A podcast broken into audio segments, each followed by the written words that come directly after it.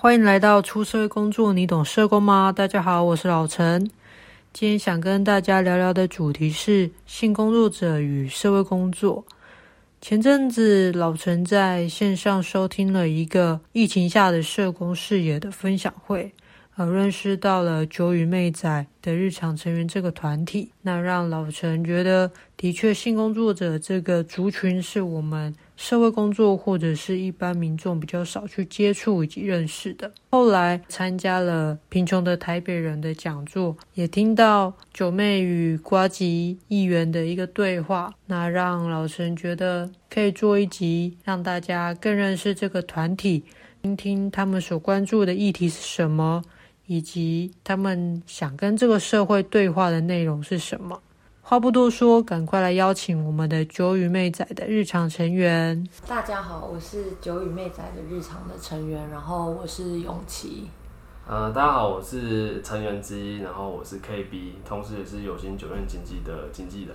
九尾妹仔的日常呢，平常关注的议题是酒店这个产业里面。啊，所发生的大小事情，尤其是以公关的角度出发。嗯，然后就是在今年的停业期间，我们组织有协助，就是产业内的一些工作者去申请纾困补助，然后也有跟一些工作者去区公所，就是协助他们申请呃纾困相关的事项。然后，其实平时的发文多半是以让酒店这份工作的资讯透明化，然后让人有机会可以一窥酒店里面的世界，并且去将这个产业的污名去除，尽力的让社会大众可以了解公关是过什么样的生活，然后这份工作会有什么样的状况。同时，我们也有办了一些有趣的活动，像过去我们讲了二十几场。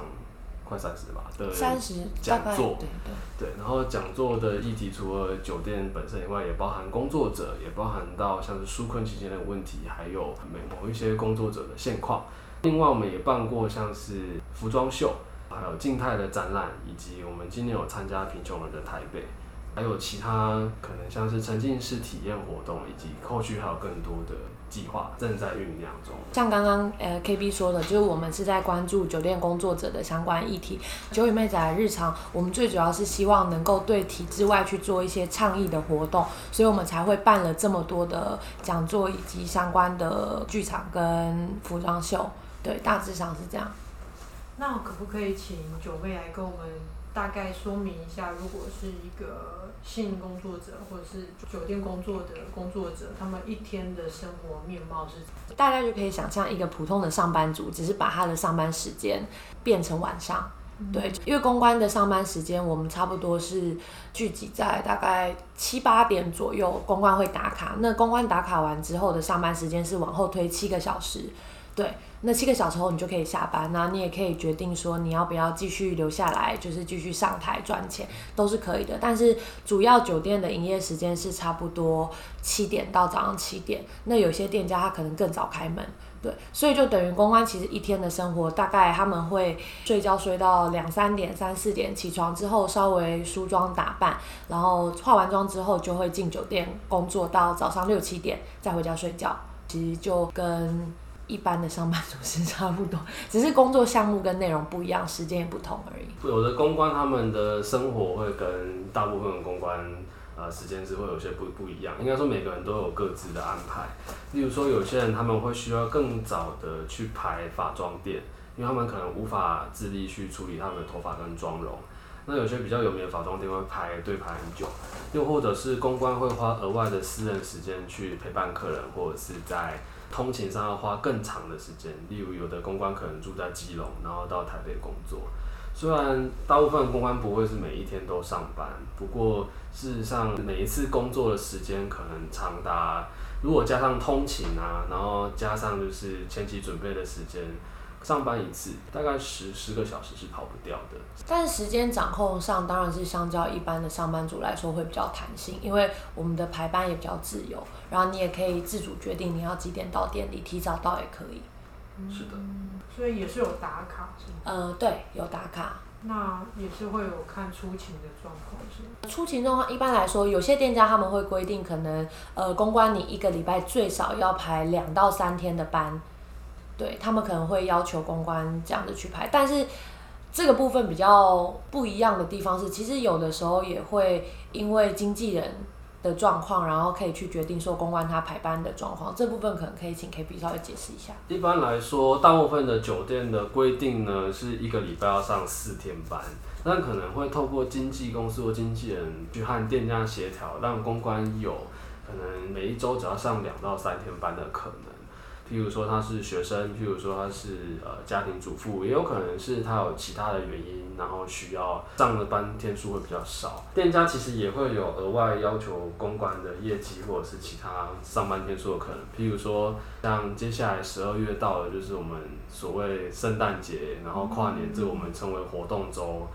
活动周的话，就会被要求要上满四天班啊，然后可能要有额外的业绩，比如说要带客人等等，所以。在出勤的方面是会有一些要求的，这个部分的话，有的时候如果在活动周的时候，一般的经纪人也很难去跟店家协调，除非提供课表或者是提供其他家族相关的活动的证明。那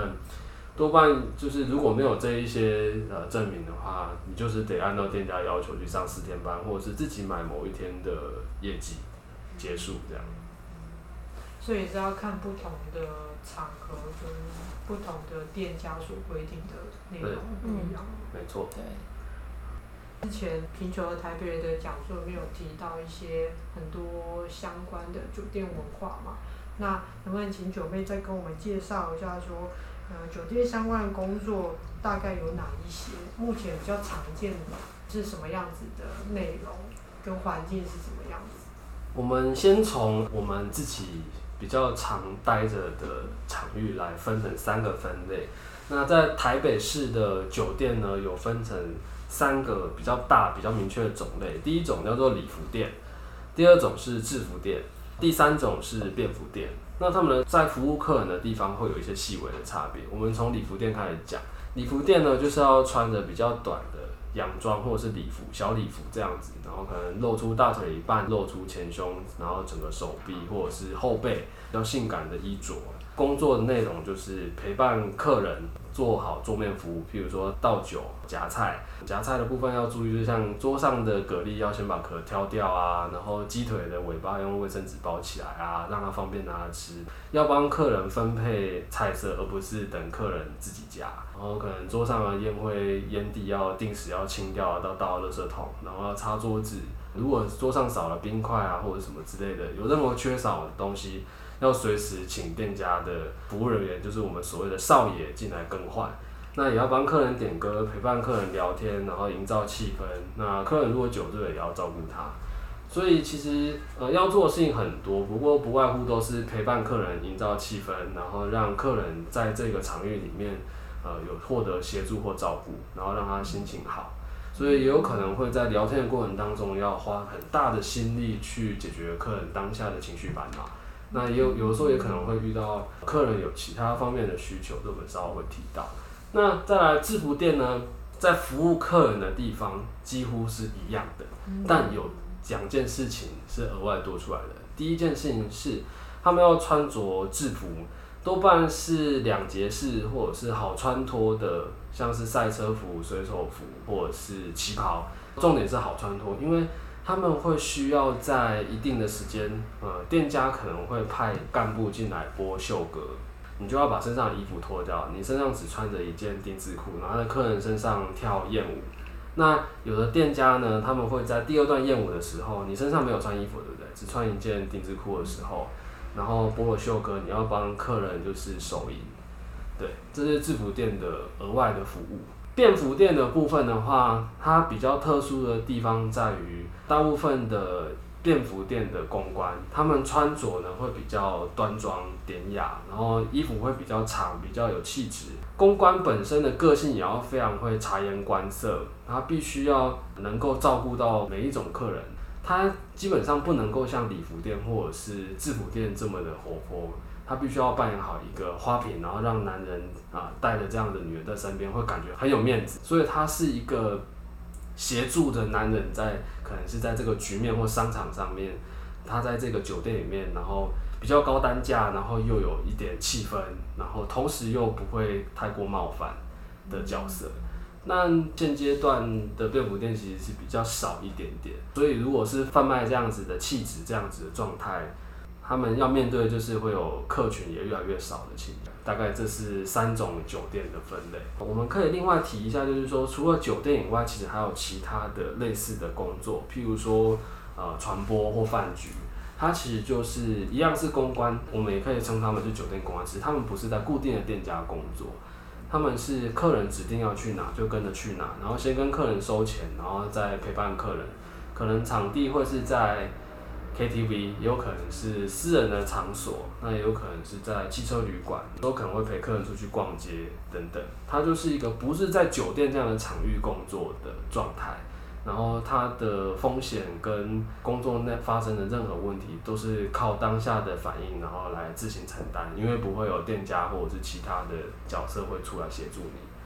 那也包含到说。我们可以稍微聊一下，就是在早期，在台湾并不是每一个县市都有大型的台式酒店或者是日式酒店，有的是舞厅。舞厅其实它就是有一个中间有个大的舞池，然后在过去 disco 跟瑞舞文化很流行的时候，呃，很多大的可能像是交通枢纽啊，或者是某一些县市比较大的城镇。它可能不是像某一个县市直接是一个很大的地方，但是是当地的经济重心，那可能就会有开舞厅。那舞厅里面除了会有小姐会陪你跳舞以外，其实这些公关他们也可以陪你喝酒，就是我们所谓的舞女。好，那他可能就是在舞池旁边就会有一些沙发区，或是有特别的包厢。好，所以其实以前的人可能说去酒店的时候，有时候就去舞厅，看他是身处在什么样的地方。然后，呃，茶室的话，以台北来讲，茶室最多的地方是艋舺。大部分的茶室，它其实跟我们想象中的小吃部啊，或者是小的卡拉 OK 店有一点像，只是它会有包厢。然后，茶室的公关他们年龄会偏老一点点，然后服务的通常是在地的客人，而不会是特意来经商或者是游客。那也会服务到更多就是。劳工阶级或者是消费能力比较没有办法到台式酒店较高单价的地方的人会去茶室消费，但要特别强调的是，并不是每一间茶室都有提供性服务，所以这边要特别注意，就是说如果有人去茶室消费的话，并不代表这边的公关都可以跟你发生性关系。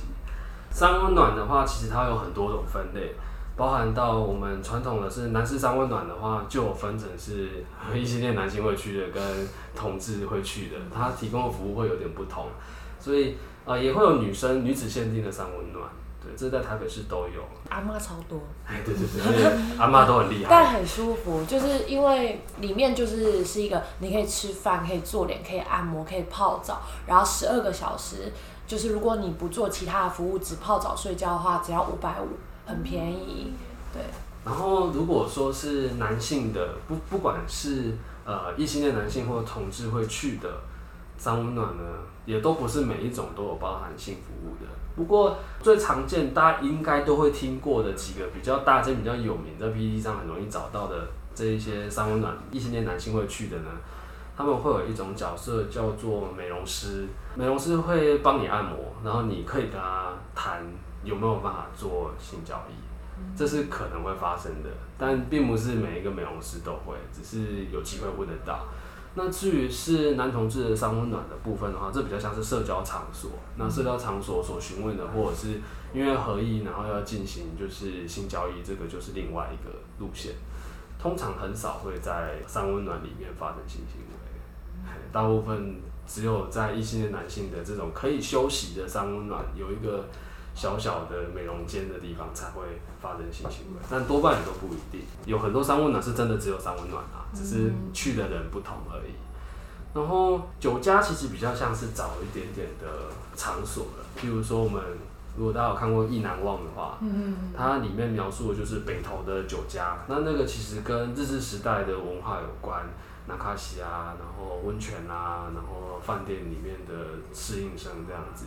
那其实他们里面的几种的分类非常多，像陪你洗澡的是一种，然后在酒吧里面工作又是一种，然后可能在这个饭店里面，我们最常知道的就是陪你吃饭的这样子的角色。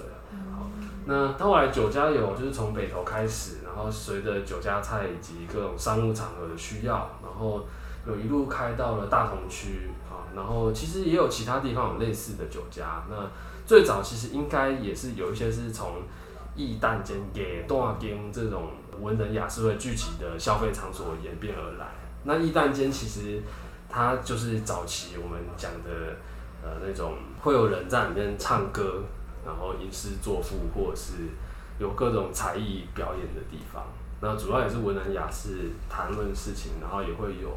呃女性陪侍作陪的地方。那随着时代，可能有一些就演变成了酒家。酒家最重要的一个文化是，他们是会有吃饭文化，他们会有合菜，然后会有人陪伴你。对，它其实就是一个以吃饭然后以社交为主的场合。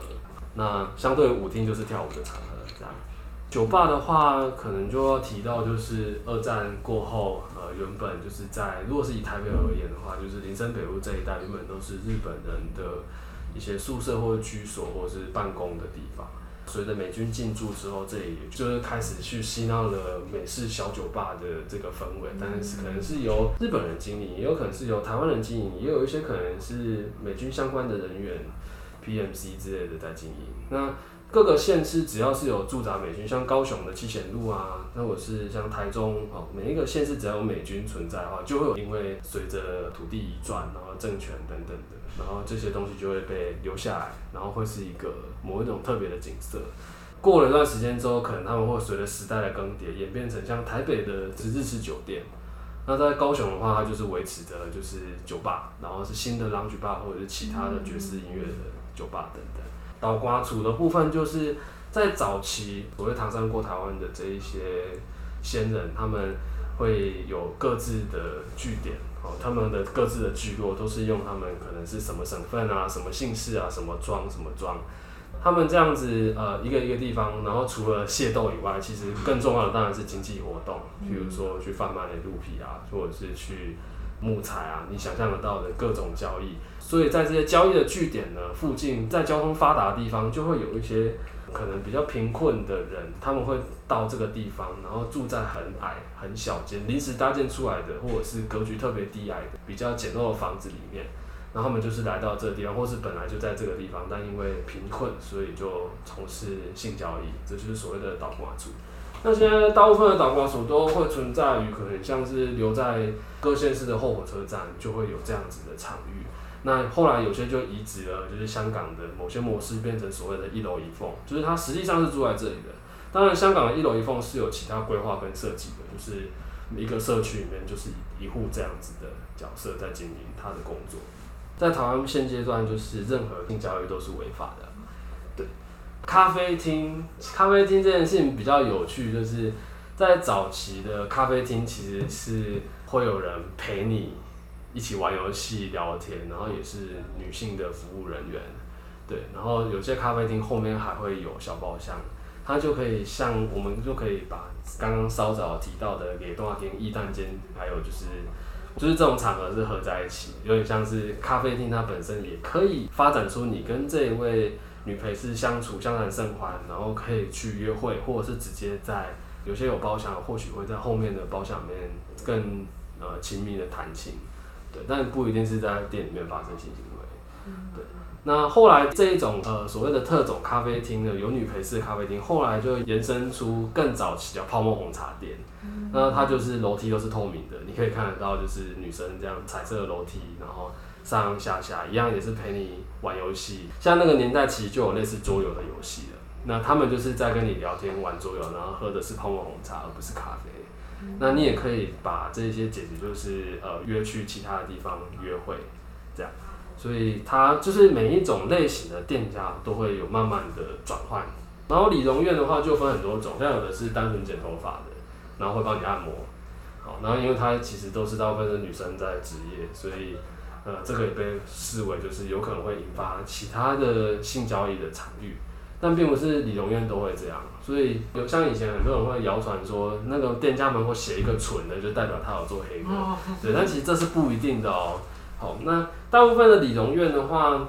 其实都还是以男性在这个地方可以被舒服的照顾，剃胡子啊、剪头发啊、修整仪容啊、挖鼻子、挖耳朵啊，然后按摩啊，可能就会有额外服务，像南部可能就会有一些比较特大间的理容院，就是好几层楼的那种，好，那种里面就有更多的服务。那这些服务都是依项目来收费，我们就不细讲会是什么项目了。我们刚提到按摩这一块的话，其实，在酒店相关的产业里面，也会有一种叫做呃所谓的按摩店。那它里面一样也是，就是会有人会帮你按摩，但它其实最主要目的是帮你就是手淫这样。所以如果你要去分辨，就是这是真的纯按摩，还是是呃有提供特殊服务的按摩，你可以从几个方向来看。第一个是这个店家前面有放一张脚跟穴位图的，通常都是纯的啦。嗯，对。然后如果说店家是很厚重的大门，然后几乎是玻璃窗都有盖起来，或者是甚至没有玻璃窗，就是一个厚重的大门，然后就看起来就是一个聚会所，这种多半都是有提供其他服务的。对，但是这个其他服务并不包含，就是说，因为有的人他们会在里面进行的是半套或全套，并不是每个人都是接受全套。对，在这种地方，它对于就是某些人的行业选择来说，它比较好的地方是它不会需要碰到酒精。所以，像有些公关，他们如果说在酒店做了一段时间，身体开始变差，他们想要暂时离开的时候，有的时候就会选择就近的跟这产业紧密相连的按摩店去工作。对。那当然还有其他更个体的，比如说像是个人工作室啊，或者是呃刚刚讲到的一楼一凤啊，或者是所谓的外送茶，哦，这个就更多的细分。嗯嗯。那因为刚才提到都是男性跟女性这样子的两个性别去提供服务的，那有没有像是如果有一个同志进入到这样的场合，但他可能不确定说他的需求能不能被服？那你们是怎么去协助？其实说，呃，其实调通那边也有很多，就是提供给很多可能像多元性别的人去消费的店家，嗯、比如说像 T bar 女同志的酒吧，嗯嗯、或者 gay bar。然后他们的消费方式比较不会像是台式酒店这样，就可能有一排小姐给你挑，它比较有可能像是以我自己的经验，就是可能我去一间酒吧，他会有陪侍人员，他可能就只是坐过来跟你聊聊天、玩游戏，然后他会再到下一桌，但他不会就是像我们一般想象，他可能需要穿西装或打领带这些，他不会，就是他就是穿的很轻便，对，就有点像 bartender 跟就是坐在吧台的客人聊天的那种感觉，对，然后还有就是调通那边大概有也有。有两到三家就是第三性公关店，对，他们那边就是其实很妙的是，很多主要的消费客群反而是直男。对，然后也会有非常多的女生会去第三性公关店玩的原因，是因为其实因为第三性公关店就是应该这样讲，就是可能是基于一个他们的一个性别文化关系，所以其实他们在跟人接触的时候，其实是会相较于异性恋的场域，其实你你是会比较舒服，然后会比较快乐的，对。但是他们的消费模式就是也跟我们比较不一样，对。然后像。如果要讲到非酒店类的话，当然大台北地区也有很多像一些 gay bar 啊、红楼啊什么的，其实都还蛮多的，对。但只是说，就是如果你是讲比较正统的酒店的话，其实女生也是可以到呃女生的酒店去消费的，因为我们自己实际上也有看过很多 T 会去消费，嗯、然后现在也有一些就是看台式的台式男公关店，那也会有一些 gay 去消费，对。其实刚刚虽然都是用性别来直接区分，不过有很多方式可以去购买到你想要的服务，像是传播本身它的自由度非常的高，所以你可以在上面遇到你想要点选的对象。那其实大部分人都愿意去接受跟同志互动，嗯，对，或者是跟不同性倾向的人互动。然后另外则是呃，其实像有一些。他们是直接像是伴游或者是按摩师的角色，那男女都有。其实他们服务的对象很大一部分的确都是同志。比较有趣的是，属于如果你问的问题是有没有一个以同志气氛为主，然后建构搭建出来的空间的话，除了 gay bar 或 T bar 以外，其实大部分都是直接去某些地方消费，但是点的是属性相近的公关，或者是呃像是伴游或者是传播这样的角色，对。就是它比较少是直接有一个空间，然后设定成就是给同志，对，以酒吧居多。对。然后现在很多酒吧其实他们也不一定是给一男或一女或是同志去的，它就是一个空间的概念。嗯。然后也有一些招待所，比较不是私人的，而是你可以去租场地的概念。嗯。就像我们今天在这个地方租场地，然后其实来的可能我们要办的是一个派对，有可能是这样。嗯。所以它是更多元的。只是可能在气氛上面不不像台式酒店这样子直接分成是男公关或女公关这样子的方式来选择。嗯，那刚才其实有提到很多种就是酒店的分类嘛，那你们就是每个工作者之间会知道对方的属性是属于什么？像如果便服店对于呃礼服店的，他会去了解说，呃，他大概做的类型，或者是你们会有。阶级或者是会不会比较的一个这样子的状况？应该说就是单纯讲台式酒店制服、礼服、便服，其实。你要说没有阶级也其实不尽然，因为通常你能够去到像便服店的等级的女生，她肯定就是比较符合社会主流的审美观，可能她长得像王美，然后可能她长得比较像范冰冰或 Angelababy 之类的，对，就是可能你要有一定的外貌的条件，你才可以进到便服店。但礼服店的小姐她的种类就比较多了，对，其实只要稍微打理一下，长得是漂亮的，讲难听点就。非政治不正确，但就是能看的，嗯、对，基本上你可以选择去礼服店。我们讲制服店，它应该说它不是等级面最下的，应该是说因为它的服务项目的关系，就是你可能需要脱衣服跟秀舞，嗯、所以呢，很多小姐她们会选择去做制服店。有可能一部分原因是因为礼服店跟便服店的门槛他进不去，或甚至就是他在里面他不适应，所以他会转到制服店去工作。嗯、对，因为呃这三种店他们的客群要的感觉跟服务其实是有一点点差别的。嗯、对，所以基本上就是我不觉得这三个店家他会有什么阶级差别，因为我觉得还是工作项目有差异，但是就是的确。有的时候会有一些店家，可能有些小姐她会认为自己可能比较高级一点或比较厉害一点，因为像不单只是三种店家比较，有些人他们可能也会比较说东区的妹比较漂亮，林森北的妹可能长得会比较呃台湾味比较重之类的，对。但是我觉得那个都还是取决于个人，但是整体的工作的环境来讲的话，实际上它其实就真的只是按照可能你外表的条件跟你的服务项目跟你能够负担的。为主去选择你想要去的店家，这个部分会关系到市场走向啊，所以其实是营销就是宣传的术语才会特别去塑造说，哎、便服店的公关最好，然后他们最漂亮啊，然后服务最好啊，然后最体贴啊。便服店它其实是单价最高的，就是客人要消费的单价最高，所以这是为了吸引客人所衍生出来的说法。但事实上，礼服店跟制服店在这几年内的差异是，以公关的长相，然后我们如果用一种单纯回到男性审美的外貌来描述的话，其实水平越来越接近了。有很多礼服店的公关会去制服店工作，甚至是就直接留在制服店工作，因为他这样更有机会，而且会赚得更快。那客人在这样的场域，他追寻的是刺激的气氛。而不是他要喝掉多少的酒，然后现场要多么的快乐，他只要那样子的性的刺激可以被满足就好。相较之下，礼服店就需要做更多的社交，然后要非常注意客人的一举一动，然后随时要去照顾客人等等。在制服店可能不太需要做到这么多，当然你也可以做到这样子啊。我觉得这部分有很大一块，其实要回到怎么样看待这三种不同店家的工作氛围以及要求。而不是就是呃，我我认定我自己是一个便服店的公关，或是我是一个礼服店的公关，我就一定比谁比较好，或赚的比较多，这是完全不一定的事情。嗯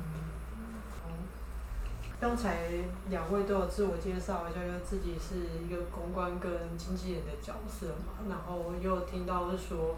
就是提供者的话都会有这样子的搭配的一个两两个角色在嘛，那你们是怎么样去？互动的跟这样，你们的角色大概都是什么样子的内容？我们两个不是直属哦。对，是是是。对，但就是可以稍微分别讲一下大概的工作内容，嗯、然后跟可能酒店内的一些工作者的权利关系。就是，嗯、呃，公关这个角色，他就是会有经纪人带公关去酒店上班。嗯呃，经纪人的角度比较像是在外去照顾公关，可能像领薪水啊，或者公关在店家里遇到了什么事情，他需要立刻被带回家，或甚至是需要立刻下班，那经纪人可能就会从外面去照顾公关，或者还要吃饭，经纪人也会买饭给公关吃。对，那但是公关在进入酒店里面的时候，酒店里其实有另外一种工作叫做行政。他是属于酒店内部的工作人员，那行政主要是掌管就是酒店公关在店家里面的排班，跟今天公关他上班的状况，有没有喝酒醉，他安不安全，如果被框出要回报的也都是要跟行政回报。那当公关今天在店家里面，比如说我喝醉了，然后或我发疯了，就酒后失控，那。店里的行政就会通知经纪人去把小姐带走，嗯、所以他比较像是公关是在酒店里呃的工作，嗯、然后行政是在酒店里去照顾小姐的排班啊、打卡跟她的上班状况，然后经纪人比较像是从外，比较像是公关委任他去派他到不同的酒店内去上班，然后在外面照顾公关。我们用这个方式来看，就是基本上酒店有几个几个经营模式，那我们分两种来简单的描述，一种叫做店家店，一种叫做业干店。那业干是业绩干部的意思。那先讲店家店，店家店就是这间酒店，他什么事情都自己来，他的员工包含小姐是自己的，所以他要自己管理。那所以在在店家店里面，他们是不会有经纪人，或是经纪人其实也没办法做什么事情。对，那大部分就是刚说的行政，然后可能会说他们是老爸或老妈，好，然后这样子的角色来照顾公关，或者是等于就形同是公关的主管这样，可能会有保姆等等。夜干店是我们这样子属性合作状态会出现的，什么意思呢？就是夜干店就代表店家把他自己的成本外部化了，他把招募小姐，然后处理小姐各种杂事以及照顾小姐的责任呢，啊，外包出去。所以你就会遇到说，经纪人这个角色，他要去外面招募小姐，把小姐带进酒店里面工作，然后去处理他发放薪水，处理他跟店家去协调请假排班等等的事情，或者是事后酒醉的话，会有经纪人来派人来接，或者经纪人本人来处理公关日常生活中所需要的事情。这是因为成本外部化的结果。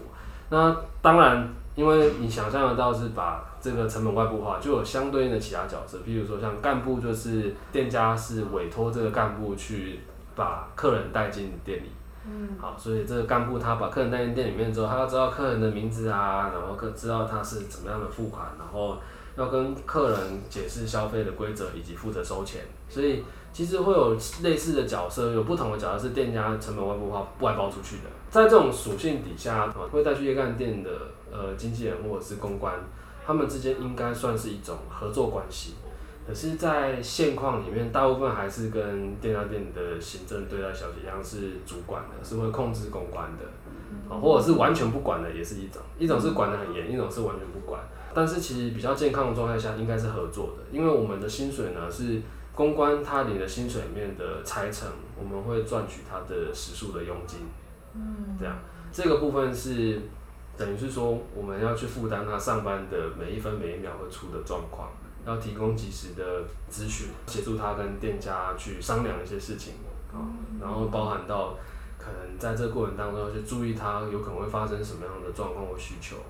那甚至有时候会遇到说要日常生活需要去陪伴或是照顾他，因为我们会担任一种他在资讯包含生活上面的一个媒介，就是有点像。有些公关他们是从其他县市来的，而且很年轻就到酒店这个产业工作，为了要能解决他的经济困扰。那在这个过程当中，可能我们就会需要去帮他做一些，比如说他在台北没有朋友，我们就去陪他，然后或者是他在生活中遇到一些问题，也要去帮忙。像我就遇过我的公关，他家里火灾，然后我去找他啊之类的这样的事情。那当然，每一个经纪人会做到程度不一样啊。对。那如果是。因为我们都不是这个产业里面的人嘛，要用什么样的管道才会知道说哦，就是这样子的服务在哪里？其实现在很多，比如说你如果要入行的话，其实你上网查非常多的资料，嗯、很多经纪公司他们会用一些比较好听的宣传方式去招募小姐，常常看到可能一些网络上，比如说什么无情色啊，然后当天限领啊，然后什么一个小时多少钱啊，什么什么之类的，就他们会用很多比较。我们讲实在一点，我个人觉得那就是在骗人，就是他们不会直接的告诉你，就是这是是进酒店上班，他们会告诉你哦，妹妹无情色哦，然后我可以让你当天现想上班就上班，不上班不上班，然后他们可能就是会带你到可能像麦当劳啊或哪其他的一些地方去面试，然后当天就带你去酒店上班，对，等到你进到酒店你才发现哦，原来我是要到酒店上班，对，所以就是。其实现在业界很多就是他们会用这样子的宣传手法去招募到小姐，对。但是就是这边可以请 KB 讲一下，就是因为他是有心经纪公司的经纪人，然后我是底下的小姐，对。但是呃，我们经纪公司其实就是这几年一直在招募小姐这一块，其实都有做很多的努力，可以请他就讲一下这样。我们其实不会用上或下来看待关系，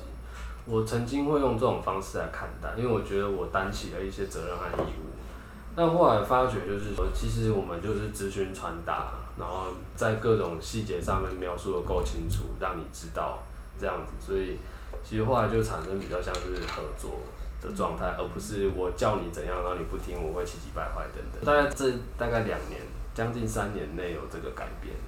对，其实要找到经纪人并不困难，因为你在网络上会有各种。广告，或者是呃，脸书社团，或者是朋友，就有可能会是。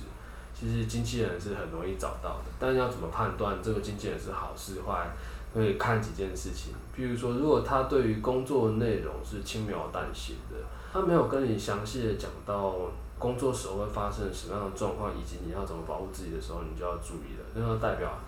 他在乎的是你有没有办法赚到钱。然后或者是他有没有办法赚到钱？那其他你会面临的状况对他来说，就是你适合的话你就留下来，你不适合的话，你要么忍耐，要么就是走。对。当然有些经纪公司或经纪人他们会用一种福利很好的方式来描述，比如说可以赚多少钱，其中一个说法叫保，啊日保就是每一天保证可以赚多少钱。你看到日保六千或什么日保一万这件事情的话，它不一定会发生在你身上，就算有，它也很少会是长期的。你想想看，你今天如果业绩超差，然后他还每天要给你最低六千，只有傻子，他或是真的很有钱才会干这种事情。那他背后一定会有其他对你未来可能会有其他的要求，或者是希望你去，呃，就是符合他的期待，按照他的操作，然后去做不一定符合你意愿的事情，这是可能发生的。然后再来，有的可能会提供更好的福利，比如说上下班接送啊，免费住宿啊，然后什么宵夜啊，然后还有什么带你出去玩啊这些。坦白说，这些东西不是不行，但是你要想，这些陪伴或者是这些额外的支出都是钱。啊，那如果你今天不是一个很能够赚到钱的人，或者说你并没有办法透过他所要求的，而且是你不情愿的方式以外的方法来赚到钱的话。你就有可能会从其他方面被扣这些钱，好，所以有越多福利的，或是看起来越吸引人的，它背后就有相应的对价关系，是你必须要去思考的。多数的经纪人是怎样呢？就是你今天可能在路上，他可能会发名片给你，或者是跟你说有一份很很好做的工作，好，然后这种就是我们所谓的路开组，他们会在可能像是西门町或东区的地下街这种地方，会去跟女生认识。那也有可能是透过像是在夜店开一个包厢来认识大量的女生，然后再来散布工作需求，或者是其他可能是有玩乐的，或者是其他社团或者是社交软体，然后来拉拢你跟你接触。我觉得这也都没什么不好，但是在这个过程当中，你会因为跟他走得很近，所以你是先觉得自己认识了他，然后再想要踏入他所说服你的行业。但你如果只听他所描述的这个行业是怎么样怎么样的话，你就有可能被他吸引或牵引走。对，那这个部分的话，就要回到你是不是真的适合这份工作。但这一块，如果你的经纪人不会跟你讨论，只会告诉你说，呃，忍一忍就过去啊，然后赚到就是你的等等的，这样的话的话，你就要去思考说，你是不是真的适合跟这样子人相处？因为这份工作会有很多情绪劳动。何谓情绪劳动？情绪劳动就是指。当你好在面对客人，或是面对某一个你在工作上要面临的对象，可能是行政，或是某一种主管职，甚至是你的经纪本身，啊，那无论他用什么样的态度对待你，他可能是责难你，甚至他性骚扰你，也有可能是他要对你不利，你都要报以微笑，然后用和缓的态度来拒绝或者是说服对方。在这种长久的情况底下，这种不对等的情绪来往，基本上就是你不断的在吸收对方的负面或压力，然后再传递正向的东西回馈给对方的时候，是会造成心理负担的。但如果你只是想着用钱，好来解决这样的问题的话，长久下来身心还是会出状况的。所以，如果你的经纪人或是你本身没有办法处理或注意到这个问题，而只是在一个感觉上就是可以给你赚到钱的关系的话，你有可能某一天会 hold 不住。所以这也是选择经纪人非常重要的一件事。然后像刚刚有提到的接送啊，或者是住宿啊，其实它的目的是为了要把你绑在经纪公司。像有一些酒店公关的宿舍。大概就是那种层架床，呃，就是那种上下铺的，然后六个人睡一间小套房，然后每个人一个月要缴六千块。然后好听一点是宿舍，难听一点其实就是，因为你住在一起，你就被管理，你就会被要求什么时候要去上班，然后车在等了，啊，然后下班之后也很少会有自己私人的时间，因为就是接送。对，所以其实这都背后都会有一些利益盘算在。那我还是会觉得说，可以多方面去参考各种人写的内容。但不要把它当成是啊、呃、都是真的，对，包含每一个不同的县市或是不同的店家，还有个人的经历都会不一样，所以我觉得可以多方吸收，然后再来去针对在第一次上班的时候就去提问，然后另外一点则是，如果会担心就是马上就是去面试，面试不到五分钟就被带去店家准备衣服换回就上班这种状况的话，最好是第一个找认识的朋友陪你去面试。好，然后第二个，其实，在面试之前，最好先通过电话。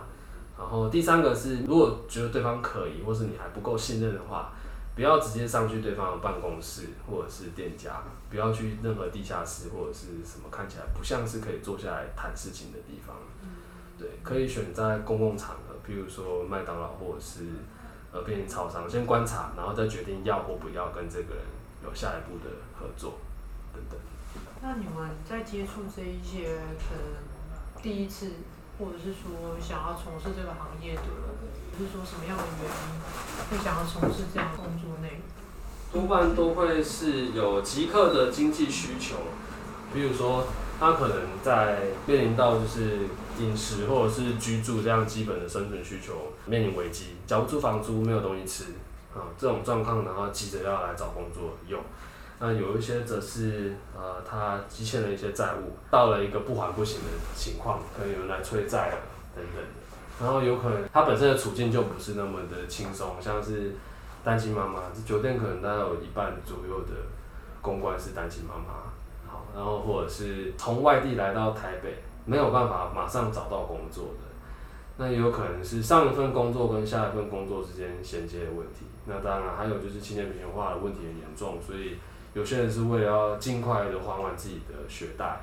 还完自己在可能学业上面的欠债，以及有一些人是帮助家里，对，有很多原因会让人需要寻求这样的工作。那另外一个走向则是，有些人的身心状况不是那么好，所以他们如果在一般的工作里面的话是没有办法顺利求职。比如说我今天是躁郁症的话，我今天去了咖啡厅打工。结果当下发作的时候，托盘上的东西又掉到地上，店家是不会再继续录用我的。有可能是我前一天晚上非常的焦虑，隔天有一个打工，结果我没有办法去。我除了被扣薪水以外，我接下来没有办法再从这一个打工的群组或者是呃提供工作的地方可以去找工作，会不会直接被黑名单？所以有些人他们在身心状况不好的情况底下，他们就只能够。寻求一些比较快可以赚到金钱，但是又不用每一天工作，而且不用被绑死的，那酒店就是一个环境。这边虽然这样说，但并不代表酒店就对身心状况不好的人是避风港哦，它其实还是会有增加或是影响这些情绪的问题。那当然也会包含到身体或者是其他在社交啊、人际方面也会产生变化。不过现阶段大部分会来到酒店这个地方工作的人越来越多，是真的走到一个需要把某个金钱或生存的问题解决掉的人，已经越来越少听到的是单纯只是为了要还学贷，或者是买什么样的高单价的物品，或者是为了社交的需求，或者是为了要实践自己的某个想法来赚大钱等等，比较少是这样子的人，多半是真的面临生存的困境的。那之前我们平常的台北人的讲座的时候有听到，就是说，就是我们都是承接了社会当中比较底层的人。那其实跟社工也是蛮类似的。那在从事这样子的服务的工作者里面，是不是也有很多是有跟社福被服务的对象？应该说就是呃，有跟一些社社工还有社服团体联系，其实是因为今年疫情的关系。嗯，对，因为我们突然被停业，然后当时其实因为九妹在被停业之前，其实我们比较多是在做一些艺文活动类的事情。对，还是在倡议阶段。对，然后那个时候的突然被停业的时候，那我们组织就发了很多讯息给很多的妇女团体。对，那到最后就发现，愿意去回复我们的团体其实没有这么多，因为对于很多的团体来说，其实酒店像这样子比较特殊娱乐产业，就对他们来说，其实跟他们很多核心价值是会有出入的。对，但是的确还是有一些社工，然后跟一些组织，他们愿意跟我们接触，然后就愿意从我们酒妹这边就是去承担一些可能我们承接不了的个案。对，今年开始，我觉得我们做的绝大多数就是在停业期间去协助工作者去纾困，因为对于很多工作者来讲，像刚刚 KB 讲到，就是很多人他是因为生活上没得选择了，可能他有急迫的财务困难，他有孩子要养，甚至就是他有欠债。所以他才必须得投入这样子高风险但是高报酬的工作里面。对，那你不然就是没有工作的时候，其实对于他们的生计来说是很危急的。所以当下其实我们就很快的在五月八号、九号的时候，其实我们就一直都有在发新闻稿，然后一直有就是协助工作者可能来我们的办公室，我们教你们怎么去写纾困。对，我觉得其实这一系列的事情，其实我们的角色当时就还蛮像社工，因为我们曾经也有跑到桃园去协助一些年纪稍长的一些姐姐们，然后直接带他们去跟区公所的人员去谈，说就是要申请纾困这样。对，但是就是期间也遇到了很多的困难，其实是因为其实疫情来的很突然，那我们也被停业的很突然，那很多东西其实政府跟地方之间，它其实是会有一些出入的，因为他们在处理事情的方法，甚至是拨款的一些方式上，其实没有像他们宣导的这么的容易跟简单。对，其实我觉得这部分应该社工都了解。对，所以其实。这当中其实也还是要很感谢很多的社工，甚至是一些妇女组织有协助我们，对。但是就是基本上就是希望所有的就是很多妇女团体可以就是多多跟我们接洽，我们就是真的很需要，我们会需要这样的资源。一部分是因为我们其实很多时候接到个案，我们需要去做分流，但这件事情怎么去分流，可以联系哪些组织，甚至就是呃哪些社政资源可以去申请，其实对我们来说都。比较陌生，因为我们组织内部其实绝大部分的成员都是设计艺术相关背景的，嗯、我们没有社工系毕业的。可以讲一下，就是在社区或部落，还有某一些机构里面的社工组织团体的社工呢，他们如果是这种我们刚刚讲这种比较在地化的，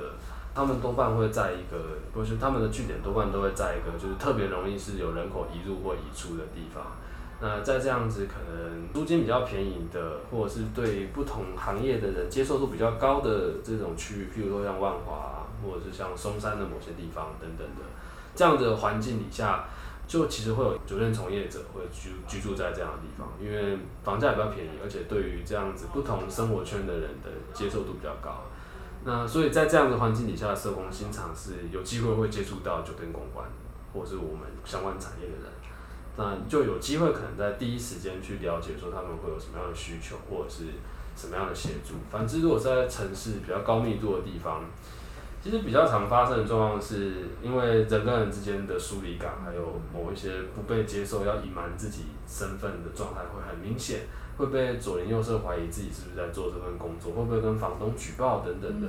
所以就比较不会有办法去求助。好然后社工也更难走到这样的地方，人口密度非常的高嘛。假设我们以中山区而言，中山区跟蒙家比起来，那人口密度高很多。如果你是要住在中山区，你多半要么偷偷摸摸，要么就住在里正北路上面，就变成是有些社工就很难走进去，或者是他很不愿意跟社工求助，所以就会发生一些，你会看到一些酒店公安，如果他是住在都市内的话，他的问题通常都是等到上了新闻之后才会被大家听见或反省。反之，如果是在一些人口移入移出比较频繁的，像刚说的社区啊，或者是部落等等地方，那他可能就是会前去那个据点去求助。比如说，呃，这个社区他可能有提供托育服务，那可能作为单亲妈妈的酒店公关就会去寻求这样的协助。我们在这次贫穷老人台北跟来看展的社工或者其他组织的社工聊天的时候，就有发觉到他们其实很常遇到，他们知道这个妈妈其实是酒店公关，或是这个身份这个少女她是酒店公关，那他们就会有需要陪伴她，或者是会需要求助等等的状况。我觉得一部分可能是因为长期以来其实。在酒店里面的公关工作者，其实他们已经长期因为社会的负面的一些舆论，甚至就是一些社会的压力，他们会选择可能隐藏自己的身份，隐藏自己的职业，因为他们判定说社会对他们不友善。可能社工今天来接触他们，也不是真的关心他们，可能只是不管是他们为了自己的绩效，或甚至就是其他的原因。就我觉得他们很多的内部工作者，其实会对于社政资源，或甚至像社工类的，他们会保有一。种疏离感跟敌意最大的原因，是因为我觉得他们判定说社工帮助不了他们，然后社服资源也对他们不友善。因为讲真的，你要劳健保的资料，除非你保工会，要不然你即便是到区公所去申请，除非你没有任何的财税资料，你也没有房地产，你才有可能有中低收的身份。但是那样子的门槛其实非常的高。对，所以就是我觉得是一整个社政体系跟社会的舆论导致公关他们不愿意去相信有人能够在有制度的情况底下去保护他们跟保障他们，所以他们选择用业界的方式去保护自己。对，可能像业界的一些生态啊，或者说是像我们可以提到，比如说我们工作可能有可能会遇到像性骚扰、性侵的部分，为什么他们不会去寻求法律的途径或社服的途径呢？原因是因为。与其去相信政府，我倒不如相信我体制内，可能我请维士帮忙，我请酒店帮忙，我还可以拿到钱。对，但是如果我去告这个性侵我的客人或者性侵我的人，但是检察官不了解我们的生态，法官也不了解我们的工作项目，那会不会又会再被贴上标签，甚至又会再被二度伤害？其实这件事情对于公关来说是非常不好的，所以。觉得一部分在都市的环境里面，酒店公关它之所以会这么孤立无援，其实也是包含很多媒体啊，或甚至就是人们对于这个职业的歧视跟偏见。然后社工很累，然后然后如果我们跟社工相处久了立案的话，又会担心这个东西会不会寄到我户籍地，我家人会不会知道？对。然后还有就是。排队填表干嘛干嘛，很多时间，所以其实久而久之，其实这个行业有太多时候要靠自己了，所以真的遇到困难的时候，不想讲或者是不愿意求助也是很常见的。对，而且我们的确有询问过一些社工，就是他们说，其实，在可能跟我们还没有接触之前，他们也其实不了解酒店到底在做什么。嗯、对于很多社工来说，当他底下的呃个案，他。进入酒店职场会有一点像是断了线的风筝，他们也不知道那边是哪，所以他们只能告诉他们的个案说不要尽量的参与，因为他们不了解，他们不知道怎么去协助个案。所以对于我觉得其实不单是社会，我觉得对于社工来说，我觉得可能也很需要让他们知道，其实，在进入酒店这样的职场，他们能够怎么去陪伴个案，或怎么去跟个案沟通，其实是很重要的。因为像我们之前有。接过像台中卫生局，就我们去办讲座，然后还有双河医院的精神科，嗯、然后就还有一些社工的组织跟团体，然后其实我们就发现有很多的问题是社工他们想帮忙工作者，可是他们不知道要用什么样的语言跟什么样的方式才能够让他们是舒服的，跟能够被信赖的，对，所以我觉得这部分可能也是我们一直想要跟。不管是酒店工作者，或甚至是社工，甚至是政府，我觉得是我们一直想要去跟大家对话的一个很大的原因。因为帮社工讲一下话，因为其实如果不是在市府啊、社会局或相对应的公家机关的社工，就是一定是在某些机构的团体。嗯、那这些机构的团体会有各自的一些立场，然后现阶段台湾可能在因为女性主义的流派，可能已经已经变成是说，大部分都会认为。性工作就是性剥削，所以就算今天是一个单亲或是符合这个组织援助对象，但只要他的身份是八大酒店、性产业等等的话，他们就会因为组织的立场而导致社工必须要拒绝或没有办法提供援助给这样的人，因为他也会面临到组织的压力。所以我觉得这一块也是另外一个理论问题，就是就算我们先不谈呃所谓性产业到底该不该合法化这个比较大的而且很深切的命题，我们能不能够回到就是说，当今天啊、呃、这个角色他面临到这些状况的时候，他只是需要最基本的资源跟求助。那我们是不是可以先听听他怎么讲，而不是说哦，因为性产业就是性剥削，所以我们跟我们组织利益、嗯、跟我们组织利益不同，所以我们不接。所以我们就是其实最近也有一些感想，就是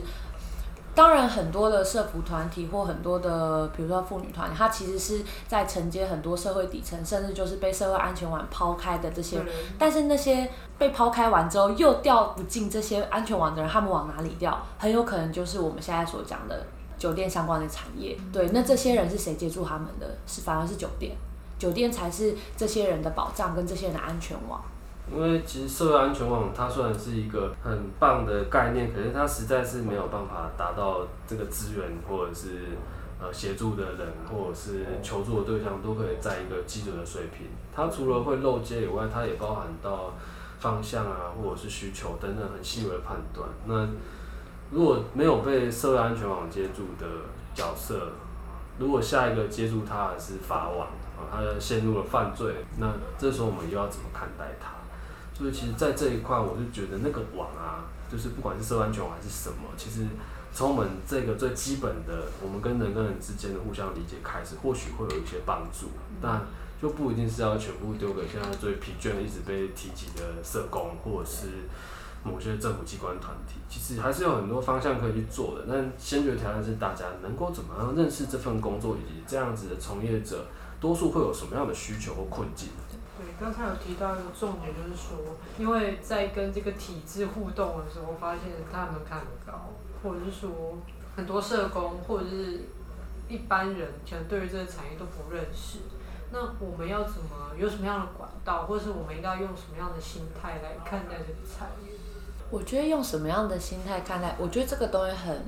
个人。但是以我自己的角度，我当然是希望，因为我自己从业了很多年，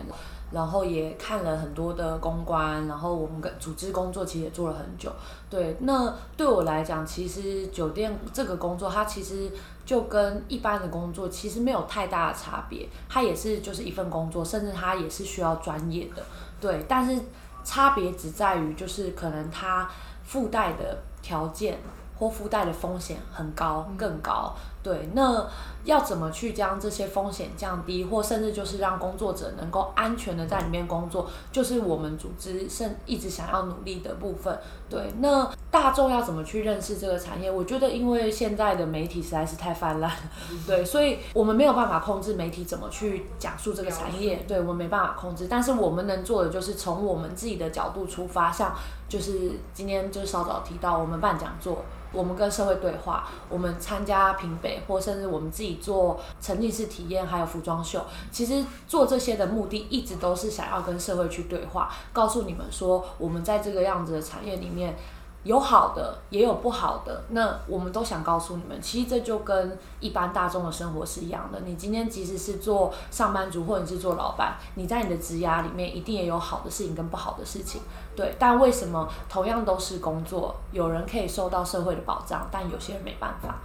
对。所以我觉得是这件事情，它会是我们比较想要一直跟大众面对面对谈的最大的原因，就是希望大家能够理解。我们的工作的内容跟项目，然后以及其实我们就是工作，对，就是工作。对啊，这到底有什么好生气哦？就是对，就是会被贴标签，但是这个就对于未知的东西，大家都有自己既定的想象，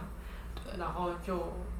对自己也没有敏感度去。对，但是就是其实这几年讲座这样办下来，得到的一个最大的感触就是，当你发现就是很好玩的一件事情，就是比如说我们一开始要办讲座，然后底下都有听众，听众一开始的表情就会是那种啊，酒店到底是怎样？他们就会跟着自己的想象，一脸茫然或一脸就陌生，甚至有些人就会觉得哦，酒店是不是就怎么样怎么样？就是那种感觉很多。可是每一次其实我们讲完。整场讲座，然后他们开始 KQA 的时候，我觉得最有趣的就是你会发现他们脸上有一种哈、哦，原来是这样哦，就是有一种豁然开，嗯、对，开了，然后就是。你会知道，其实对他们来说，就是他们理解到了酒店跟他们所想象的其实是有差异的。然后在工作者这样子面对面的跟你对谈的当下，就是你会知道说，哦，我们就跟一般人一样，对，我们也会吃饭、拉屎之类，拉屎是可以说的吗？就我们也会做一些基本生活会做的事情，只是说就是工作的项目跟内容，对。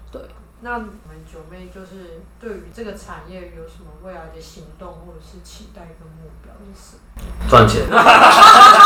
这很重要，这很重要。对，但是就是有钱才能存活。呃，没错，但是九妹就是一群也没什么钱，然后但是就是又做了很多事情的东西。如果是产业来说的话，希望先有几件事情。第一个事情是。呃，我们其实希望消费者能够理解到，这份工作里面人其实并不是在贱卖自己的尊严，所以并不代表说这份工作里面的从业者需要去服侍，需要去完全按照客人的需求来达到你的目的。需求这件事情应该是讨论的，应该是在两情相悦或者是双方都能接受的情况底下才有进展的。然后每个人身体界限不同，每一个人能够做到的服务或者是属性也不同，所以我觉得这一块会应该要在我们真正开始座谈，然后跟客人相处的时候，呃，是自然发展下去，而不是被硬套上说我一定要怎么样，或是你作为一个服务者你就应该要怎么样。这一块会是比较像是在希望说未来客人可以被教育，或者是我们自己有机会教育客人，而不用冒着因为教育了客人，然后就没有钱赚的风险。然后再来就是，我觉得在性行为还有就是各种服务上面的一些风险应该要被正视。例如说，呃，像刚刚有提到某一部分的从业者，他们会接受性交易，或者是他们会，呃，可能他们的工作本身就有性服务，啊，像是半套也是一种性服务嘛。在这个过程当中，就必须要去确保安全啊、卫生啊，然后还有就是双方的意愿等等的。有的时候会出出现一些模糊的地带，那这些模糊地带比较像是在，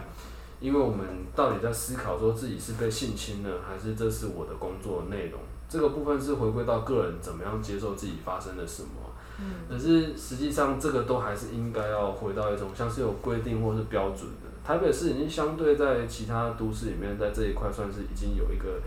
潜规则，有一个既定的保护自己或者是沟通的方式。那在性行为这一块，除了刚刚意愿以外，然后，例如说戴保险套啊，例如说多什么样的服务就是要多收什么样的钱，没有赠送或者是附带的，然后或者是后续的性善等等都很重要。